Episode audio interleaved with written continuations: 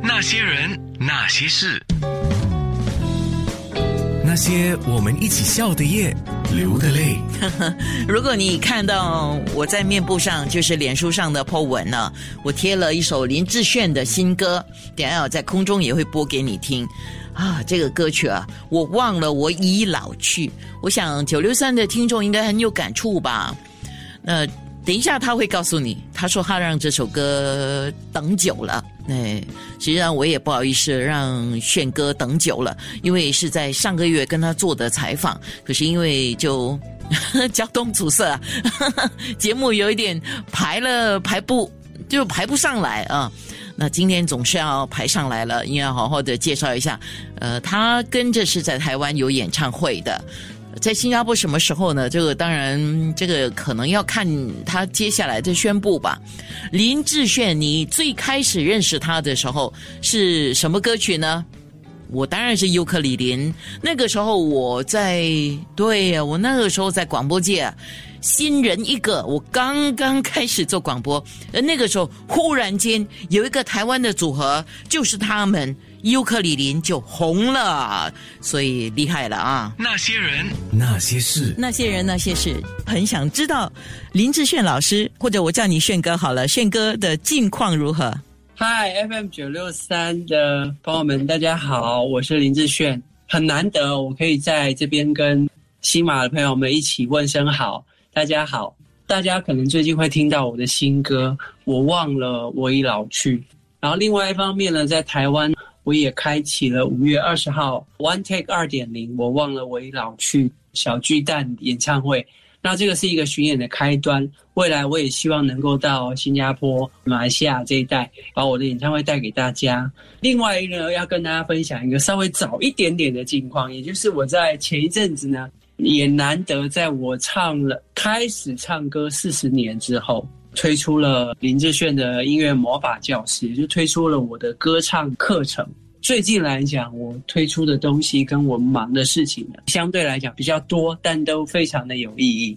听起来你这段日子你应该是过得非常的开心吧？既开心又充实，那非常好。哎，那你现在是人在台湾还是在中国大陆啊？我是在台湾。近期我们时常看到你的活动都是在中国大陆的节目，对，在那边的节目告一段落之后，有几个事情也必须要开展，比如说这首我忘了我已老去呢，我已经让他等了我很久。最早在听到这首歌的旋律和歌词的时候，我被那个这里面所描述的一种人生观。不要在意自己的年龄，依然要全力的奔跑，依然要全力的倒下，然后全力仰望自己天上的那片天空。我对这个东西感动，一直觉得等我空下来有能力，而且能很专心的去处理这首歌之后，我就花了一些时间把这首歌推出。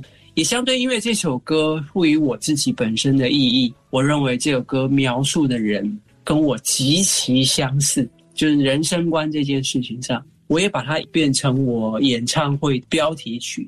所以对我来讲，这是一个人生阶段的新开始。轩哥，你的人生观是怎么样的？追求我认知而且我想要的一种完美，尤其是在音乐上面。我觉得上天赋予我在这个人世间我拥有的能力。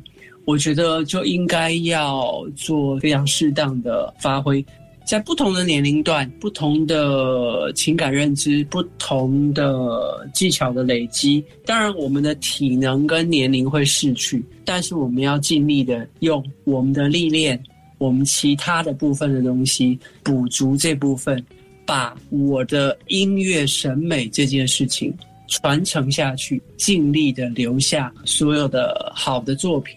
然后我认为这些作品可以留下来，会延长我这个人生命的长度，超过我肉体跟物理的长度，也会拓宽我这个人生命的宽度。所以这是我一直以来的人生观。当然，我会身体力行在这上面来讲。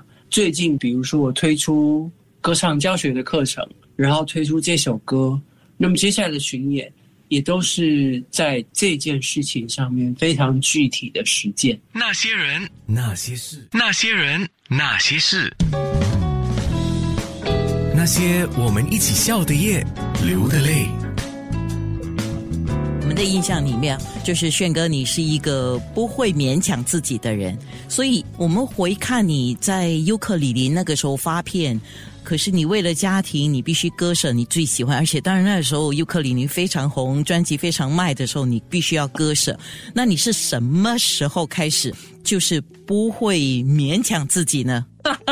其实我从年轻在音乐上就尽可能就不勉强自己，即便是在尤克里里时期，在印刷厂这部分做的一些妥协，包括我后来去处理印刷厂的那个部分，最后我又回来了。这中间呢，你们可能会觉得，哎，我做了人生当中的转折，或者是我做了一些妥协。事实上，那是一个我采取的两全其美的路径。我希望能够兼顾到我自己的家人，还有我个人，再加上我身体的健康。我们人就像一个小丑，玩着空抛球，这里面可能有音乐、有理想、有朋友、有健康、有家庭、有事业。但这里面呢，健康跟家庭呢是玻璃球，因为一旦你没有顾好，掉下去就碎了。但是你的事业跟你的理想，它可以是弹力球，暂时放它在旁边弹一会儿。时间到了，你把它捡回来再去抛。我其实一路上前面我也曾经做过妥协，但一直到后来呢，慢慢随着自己能力增加，我越来越能够安排以及掌控我自己的生活的时候呢，于是音乐慢慢就成为几乎就是全部专心会去从事的那种事业。那些人那些事，今天是林志炫老师上节目来，我听着听着，我自己就在想我自己的人生。很多时候，我们是必须要到一定的年龄，才懂得要怎么样来在意自己的感觉，而不愿意做太多的妥协。那个时候就是已经是老去的时候。那回到你这个单曲，我忘了我已老去，那老对你是一个怎么样的感觉呢？老啊，我觉得是一个智慧的延伸。也就是你智慧渐长，慢慢的知道这一生的重点。我们年轻的时候可能会看很多事情，但越到后来，你会觉得不管是朋友，不管你从事的工作，重点会越来越清晰。于是你就会开始挑着做，这个才是重点，这个才是重点。然后其他你可以很聪明的去舍去它。老这件事情，在我的概念里面呢，跟知天命这三个字。是连在一起的。我们越来越知道自己在什么时间应该要做些什么。在我看来，是愉快的老去的感觉。由于有自己的愿景，有自己的理想，你想要去做这些事情，那么你就要很努力的去维持你的状态，让自己维持在一个能完成自己梦想、能完成自己理想的，不管在体能上、智慧上，比如说演唱的技巧上。不管在编曲或者音乐技术的处理上，它会越来越接近你有这个能力处理到这是你想要的东西。但人的内心那个赤子之心要一直维持，因为我们对理想要一直有热情。因为有些人老去之后呢，他的理想会褪去，他对理想的热情也会慢慢的变淡。所以，其实在这上面的权衡的过程当中，我希望拥有老去的智慧。但我希望我忘了，就是自身在老去之后热情的消退。我要维持我年轻的时候一如既往的对音乐、对人生当中值得的美好的事情的这种坚持的那个热情，必须要一路维持下去。那个概念就是，我虽然在老去，但是我忘了我已老去。我忘了是一个精神层面上、心理上的老去，那是生理上的。对对对对对对，这是一种对比。精神层面上这部分呢，我觉得忘了自己已经老去，我觉得是对每一个人都是非常受用而且非常好的东西。那些人，那些事，那些人，那些事，那些我们一起笑的夜，流的泪。你现在最想做的事情是什么呢？嗯，音乐审美的传承，就是在我的内心，在我的耳朵会一直告诉我什么样的音乐是最美。我会有自己的想法，但是呢，有的时候言语不足以形容，那你只能做到什么呢？就把你自己认为最美的音乐的样态传承出来，去满足你知音的耳朵。借由这个音乐的美感去争取，或者去吸收，或者去吸引更多的知音进来。知音里面包含听众，我相信也有想要唱的跟我一样好的人。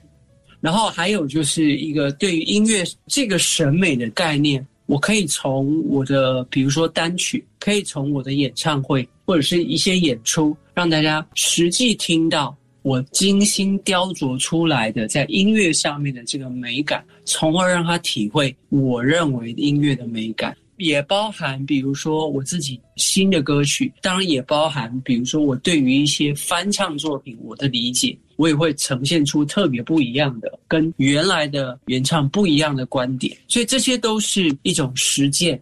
那我是会希望能够最大程度的把我的音乐审美的这件事情。传承也好，影响也好，我希望能够扩大我音乐审美的影响力。我甚至于推出了音乐教学的课程。虽然很多听众听我唱，未来我也希望能够出现音乐审美跟我一样的歌手。以这个课程跟这个教学的概念来讲，等到哪一天，万一我唱不动了，后面也有人可以接。就除了听觉上接收了这个音乐审美，同时我也希望有能力者。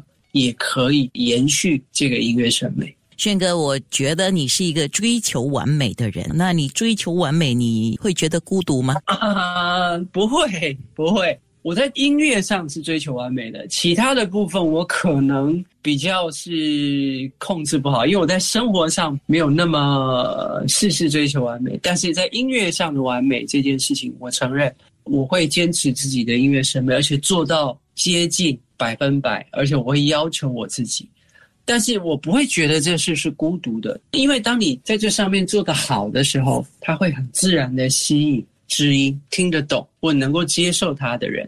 他们虽然没有跟着你一起唱，呃，说实在话，我很多歌也很难跟唱，这也是我的音乐审美之一。我要行做的是欣赏层次的音乐审美，而不是大合唱或者是朗朗上口，大家在底下一起可以大声的吼。比如说，在我的观念里面，听演唱会我是比较难接受。比如说，我坐着，对不对？整场演唱会听到的是我左边跟右边的观众在唱，而没有办法听清台上唱什么，这个我是没办法接受的。我的追求是另外一种，在你在做这些事情的时候，你会争取到更多。认同这种音乐审美，而且默默欣赏，或者是愿意用欣赏的层次来品味。我在这里面，不管是从编曲，或者是从唱腔上面的这些美感的营造，这个过程当中，我完成之后，我争取到的欣赏者跟知音，我其实不会觉得孤独，我反而会觉得这是一种非常大的满足，就是我内在有一个人就很满意我现在做的事情，就是这个感觉。你要讲他是分裂人格，好像也成立。那些人，那些事，哎，我觉得林志炫啊，嗯，是啦，呃，来到他现在的江湖地位啊，他想说什么，他就说嘛，他的想法是什么，他就跟你讲嘛，他也不觉得呃可以或不可以，他觉得应该是这样，他就是这么做。你知道我刚刚在百度搜他的资料的时候啊，他说他想做的事情是。作为好歌而生的歌者，哇，这个他就是毕生在朝着这个目标，他在做他喜欢做的事。可是像我刚才讲的，我你追求完美不孤独嘛？他说不孤独啊，我不觉得孤独，我觉得是一种满足感。那他会有压力吗？九六三好 FM 提醒你，今天是今天是二零二三年四月二十五号星期二，天天都是好日子。九六三好 FM，好歌好 FM。你好，我是曾淑琴。最精彩的八九零年代，尽在九六三好 FM。啊，或许应该说哈，他自己有没有压力，还有他有没有给别人压力？那些人，那些事，那些我们一起笑的夜，流的泪。那我们来说说一样东西吧，叫压力。你怎么看这个压力？压力对于你自己，还有给你的合作对象啊，我会一直给自己压力，这个是没有问题的。因为我有的时候，虽然我说保护好嗓子最好的方式，充足的睡眠跟充足的水分，但一旦我遇到非常喜爱的作品的时候，我有的时候是会随时想着怎么样让它更好、更美。常常有的时候，比如说遇到了我很爱的歌，我觉得我应该要用一个我认为最美的方式呈现它。我立志成为某一首歌的我自己认为的最佳诠释者的时候，包括编曲等等的，我有的时候会在半夜想到一个点子或什么的，你知道，就会醒过来，醒过来，然后就会坐在床边，然后就不断的思索，然后赶快把这些想法记下来。所以有的时候我的睡眠不是一觉到天亮，它有时候会稍微断。其实这个我发现，这我给我自己的压力，就是说我必须把这件事做好。给自己的压力这部分呢，因为呢我已经老到一个我能够面对这个压力并处理它的感觉，基本上不会被这种压力压垮。这种压力反而会给我一种刺激动力，它会让我很清楚。不管是在节目上面，在录音上面，它都会让我做的更加的完美。我是一个非常专注的人，会给自己这样的压力。给自己压力的同时呢，其实我也不太清楚，我这样子给自己压力呢，会不会影响到我的同才啊？比如说跟我一起合作的歌手啊，或者是其他人。所以有没有给他们压力呢？嗯，我就不知道了，因为毕竟我不是去要求别人，而是不断的要求自己。那你有没有问过当年跟你一起搭档的尤克里林的李记，他有没有压力呢？哦，在那个年代，其实并不是我给他压力，反而是他给我压力。因为我们在那个年代啊，我其实是尽可能的要去展现，但是没有到现在这个音乐审美要做到最好。当时我。比较多的概念是挥洒我们在音乐上的热情，但是因为当时我还兼了印刷厂的工作，通常有时候上通告，我都是时间即将要到最后一刻的时候我才赶到。但是赶到了通告之后呢，通常呢不会预先预习主持人要问什么。呃，李记因为他先到嘛，所以他就会先了解了整个概况，于是呢就在节目录制前。三分钟左右，真的是压缩到他很快速的在这三分钟里面，不断的跟我快速的阐述这次来这个节目我们要做什么，是吧？主持人要做什么的，然后你现在要站哪个位置，走位应该要怎样？然后我在那么短的时间里面，我就要记全部的东西。所以事实上，在那个时候呢，其实我还蛮感谢我的宣传团队还有李记，因为在那个状态下，他们希望我能够快速的在节目里面直接进入状态。